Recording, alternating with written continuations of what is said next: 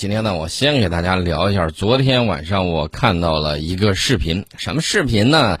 先不说这个视频啊，我们先说之前呢，有公知啊在网上是怎么说呢？说这个世界上对军人最尊重的是美国啊，他说对是军人最尊重的国家是美国，我当时就乐了，我说既然这么尊重，为什么找回了那么多美军士兵的遗骸，然后都扔垃圾场里头去了呢？这是个大问题。关键问题是，昨天这个视频再次完美的阐释了一下公知是如何骗人的。美国一个黑人军官少尉啊，遭到了美国警察暴力执法，他高喊：“我为美国效力，怎么这样对我？”大家看到没有？美国警察对美国军人都如此，他凭啥对你好啊？对不对？不可能的事情。呃，这个美国黑人军官呢，遭白人警察狂喷辣椒水之后暴走啊，星条齐飞，摁在地上摩擦。我不知道这些公知们对他是怎么看的。我先给大家讲述一下这个视频的这个情况。我相信大家上网的时候都能去搜到这个视频。这是美国媒体披露的，美国陆军少尉纳扎里奥正在起诉两名弗吉尼亚州温莎市警察涉嫌暴力执法和种族歧视。起诉书是这么说的。警方曾在去年温莎市一起交通执法过程之中，将枪口对准他，并发出死亡威胁。此外呢，根据执法视频显示，纳扎里奥期间呢抱怨了一句：“我为国效力，怎么这样对我？”立即遭到了警方，呃，这个胡椒喷雾的袭击，随后又被殴打并制服在地。纳扎里奥呢，他是一名拉丁裔黑人，毕业于弗吉尼亚州立大学，曾在预备役军官学校学习，目前是美国陆军的少尉。去年十二月，他驾驶了自己未上牌的 SUV，这个临时牌照已经贴在后窗之上。下班回家呢，因为天色已晚，途中呢，他被美国警方当作无照车查获，因此呢，大家注意细节啊，他把这个车慢速开到了一个光线充足的一处加油站接受执法。但是该行为呢被警方指为逃避执法，我待会儿要给大家讲这个视频里头的几个细节。纳扎里奥把车停下来之后，一名美国警察立即掏枪指向他，并且命令他把双手伸到窗外后开门下车蹲在地上。这个纳扎里奥的起诉书强调，这个命令非常矛盾，因为双手都在窗外，根本无法去解安全带。如果这个时候你要是用手去解安全带的话，他可能会。美国警察可能会认为你在掏枪，然后直接两梭子打上去，说不准啊。这个美国警察执法的时候，曾曾经多次出现过这种事情。人家按照他的要求去解安全带，结果他认为人家在掏枪，噼里啪啦两梭子打完。然后呢，这个 这个事情，所以说我为啥要讲这个细节？另外，美国警方要求他下车的期间。使用了美国电影《绿色公理》上一句台词，准备骑上闪电，就是意思接受电椅的死刑，向纳扎里奥呢发出了死亡威胁。当时纳扎里奥可是身着军装，然后纳扎里奥呢仍然不断的对警方称自己非常害怕。呃，这个情况大家可以看一下视频，就抱怨了一句：“说我为国效力，怎么这样对我？”然后呢，这个就遭到警方的辣椒水直接对待。下车之后，纳扎里奥又被两名警察殴打，并制服在地，戴上了这个手铐。这时候啊，纳扎里奥哭了啊，他用着哭腔，不停的、反复的咒骂着啊。这个对于本案的争议点呢，警方最初在对讲机里面表示，正在试图阻止一辆没有牌照、窗户没有染色的这个车辆。他们认为呢，这个情况呢，就是没有贴临时车牌儿。警方在执法过程中呢，说有八成的案件都遇到过这种情况啊，很常见。对于没有后牌照的这个情况，起诉书中也写到，警方的执法视频，大家注意啊，是美国警方的执法视频里面，能够清楚的看到 SUV 后窗上的临时车牌。所以说呢，为啥要细思极恐呢？因为这个细节呢，给大家简单说一下。因为这个是去年十二月份的这个新闻，直播今年提起了诉讼。这个被要求停车的少尉呢，毕业于弗吉尼亚州立大学，是非裔和拉丁裔的这个混血。当时身着军装，并且刚从工作地点回家，大概能算是正在工作期间。他被要求停车检查的原因，刚才我说了，是开车开的是新车，没有后车牌，而且临时停车的位置过于危险。但是执法记录仪 显示他在后车窗正确的放置了临时车牌，警察让这名少尉下车，但是这里头似乎是有坑的，一旦他的手收到警察视线之外，解开安全带并开车门，他就有可能被视作要掏枪袭警，而且下车之后就会被铐。这个视频后半段呢有显示，一般情况下，美国警察没有权利要求警司机下车。这起事件当时呢是以警察方面考虑到可能影响到少尉的服役履历为由而没有处罚。但是军官的这边的律师称，当时少尉曾被要挟，会对他的履历产生负面影响。被起诉的这个两名警察，截止报道的时间仍然在正常的就职。这个里头呢，我们只能说，这个这个军人呢，完美了躲过了美国警察给他设的所有的坑。你看他双手伸出车外，然后呢就不敢动啊，一直在哭诉。他为什么把车开到一个比较有？光线充足的地方呢，黑麻咕咚的，然后连这个摄像头都没有，你说是啥就是啥，对不对？美国警察干这种事情不少见啊！我为美国立过功，我为合众国流开血流过血，放开我！我要见总统，我要见拜登。你爱美国，美国爱你吗？美国只爱资本家，你也配姓美？混血裔，踩棉花去！啊，这个情况大家也都看到了。这是我给大家说到了一个视频。他如何完美的避坑？这个大家也看得非常的清楚啊。公知们给你讲这些东西呢，他都不会给你好好讲啊。而且呢，我看到有一个新闻，说是有一个人要来访了，是吧？有一个人要来访了。这个为啥要说这个呢？因为我想到了一个事情啊，这个事情非常的有意思。什么事情呢？之前呢，这个公知在网上写了一个段子，写了什么段子呢？说，呃，就夸美国人呐，呃，怎么节俭啊，什么之类的。他说：“呃，有一个十元店老板准备了两套方案，请美国国务卿亲自用餐，或者是亲自为国务卿先生包饺子。但是这个国务卿当时是克里，谢绝了，坚持和一般住店人客人一样，到街边吃包子、茶叶蛋，而且不坐凳子，和随行的工作人员一道站在早餐档前吃早餐，也谢绝了小摊工作人员的服务，坚持自己一手拿包子，一手拿豆浆自己吸。”那文章写到这儿呢，大家觉得啊，这个就夸了一下嘛，没啥。但问题是，他接下来写的这个东西让人忍俊不禁。每次我想到那个克里要来访，我就想到了这个事情。他是接下来是这么写的：说此时发生了一件小插曲，在吃第二个包子的时候，克里不小心将这个面包落到了地上。呃，他写的是面包啊，也可能是包子，可能是笔误。他说，让人震惊的一幕出现了。这一点马上就要到了这个全剧的高潮了，一只不从不知从哪里跑出来的野狗飞快地窜到包子前，准备叼起来就走。说时迟，那时快，克里先生呢迅速把掉在地上的那片包子捡起来，并放进自己的嘴里，津津有味地吃起来。那包子掉落的地方刚好有一堆口水，应该是之前不爱干净的求职者吐的。但是克里先生完全不介意，这种珍惜粮食的态度给中国人上了一堂震撼教育。呃，大家是不是听了这番话之后，马上那个胃都起了一些变化啊？没错啊，公知就是这么夸美国国务卿克里的。这 克里又要来了，我只能想到，有事儿你去找写这篇文章的公知去，他把你夸成这个样子，弄到我简直是忍俊不禁。每次你要来，我都想到了这个事情，这个 怎么怎么说呢？所以说呢，你看公知在给美国啊这个各种各样的这个怎么说呢？夸他的时候，你老会发现他夸的这个点实在是角度清奇。我顺便再说一个事儿，这个事情呢更有意思。沈阳美国领事馆啊，然后呢发了一个微博，这个微博说什么呢？人们常说女士优先，但首先做出历史壮举的女士们未必享受到了这种优先待遇。四月十五号晚上六点，在茂业天地领事处举办的沈阳美领馆活动啊，要做这个什么？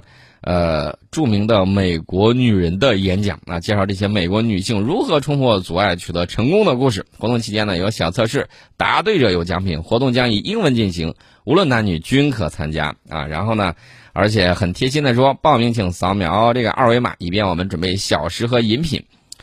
问题是，一个被强奸都不能。坠胎的国家，一个保护强奸犯父权的国家，一个强奸案报案率只有百分之零点五的国家，一个强奸案破案率只有百分之三十二点九的国家，一个允许妇女合法卖淫的国家，一个女教师七年才能传出五十九天带薪产假的国家，不远万里跑到中国来宣传推广女性权益，你也配？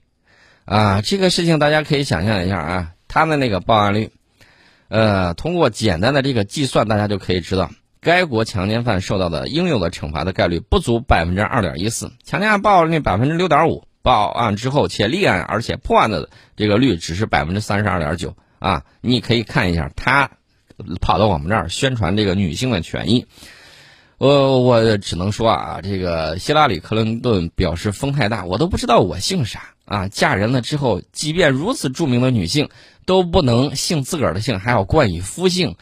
你也配来宣传广大妇女权益啊？同工同酬能在美国做得到吗？我指的同性别啊，这个不同性别之间能否做得到？是的，他们讲究什么绅士风度，尊重一部分女性，而对另外一部分女性，则是毫无愧疚的任意杀戮，连他们的孩子也不肯放过。呃，大家还记得不记得叙利亚？大家还记得不记得伊拉克啊？这个情况大家是什么样的这个情况？呃，有一些这个国外的有一些导游，我不提名是哪个国家，然后呢，他就在讲什么呢？讲这个巴勒斯坦的黑寡妇说，这个妇女如何残忍，带着孩子作案，然后在黑袍子里面装着炸弹袭击以色列士兵，而以色列的士兵如何应用机制，善于识破这些阴谋。那那这个女人的男人呢？一个母亲带着孩子，父子发生了什么事情，让他做出这么极端的选择？啊，这个士兵对他做出了什么，对不对？这些土地都是你们的，凭什么在这里建立隔离点呢？对不对？这些情况有很多，啊，除了这个编造历史、追随有一些人做坏事之外，大搞国家恐怖主义之外，他当然有些地方值得我们学习。但是不好意思，你搞的这些事情，首先先问一下自己，是否对地球上所有的人一视同仁。我记得最先提出这个平等自由的应该是法国，对吧？先提出了这个。我想问一下，美国人是否能够在自己的国家做到对自己的国人一视同仁啊？这个不要让搞这个什么黑命贵。最近听说还有一个新的东西，叫白人的命也是命啊！这个机会呢将在多地上演，全美警方呢正在严阵以待。周日下午的一点，亨廷顿海滩码头呢。举行这个“白人的命也是命”的这个集会，三 K 党啊，就是那个著名的戴白口罩的那个、戴白头套的那个三 K 党。呃，当时呢，我记得去年疫情的时候，有黑人就说了，当年他们戴这些东西的时候也不嫌这个口罩戴着费劲，现在天天在那儿说：“哎呀，不用戴口罩，难道这个东西比那白口罩还难戴吗？”三 K 党的宣传单呢已经被派发给当地居民，他们正在组织反抗议活动。呃，美国加州社区的控制警察在推特上连发十条推文，提醒居民向他们提供信息，以阻止即将来袭的三 K 党和所谓的“白人的命也是命”的这个集会。这个类似的极右翼集会呢，由美国骄傲男孩和其他极右翼联盟秘密组织。除了加州之外，呃，十一号据说包括在纽约、芝加哥、哥伦布市在内的全美多个城市也要举行啊。目前呢，各地警方正在严阵以待对待这个情况。这是。什么原因呢？这是因为美国种族歧视现象和仇恨犯罪现象在横行啊！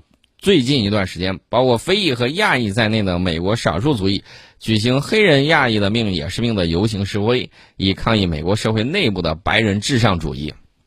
所以说呢，就有人在社交网站上喊出了“白人的命也是命”的这个口号。这个话题曾经一度登上了推特美国区的热搜榜。紧接着呢，一个号称为“草根”的联盟计划。在全美多个城市举行示威游行，然后呢，时间统一定在四月十一号，并且强调，这个游行者不应该使用仇恨的口号和标语。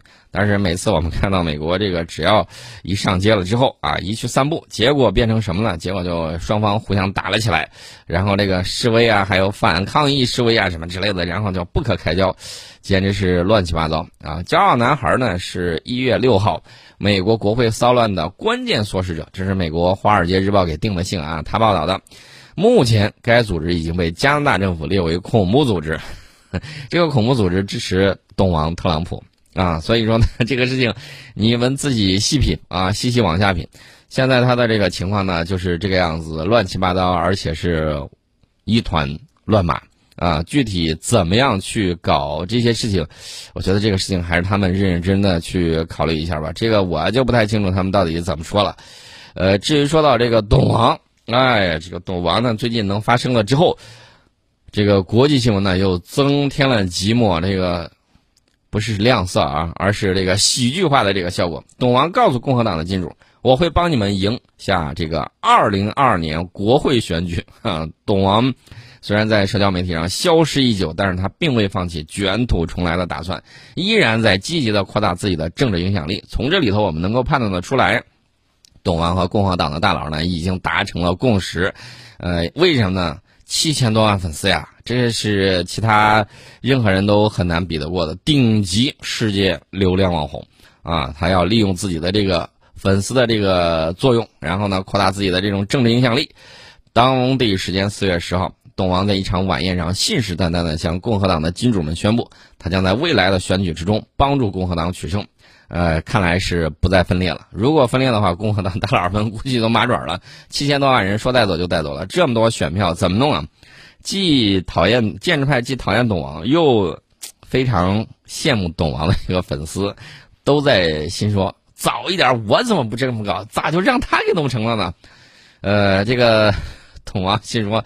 换你上你也不行。我在这个上个世纪七八十年代的这个书里头，未来学研究的已经被钦定了啊！大家可以看一下未来学的有一些书啊，在这个八十年代，呃，就写到像特朗普这样的人啊，已经被统治圈内部内定了，将来有可能能够这个上任啊。果不其然，过了二三十年，果然是如愿以偿啊。董王呢说。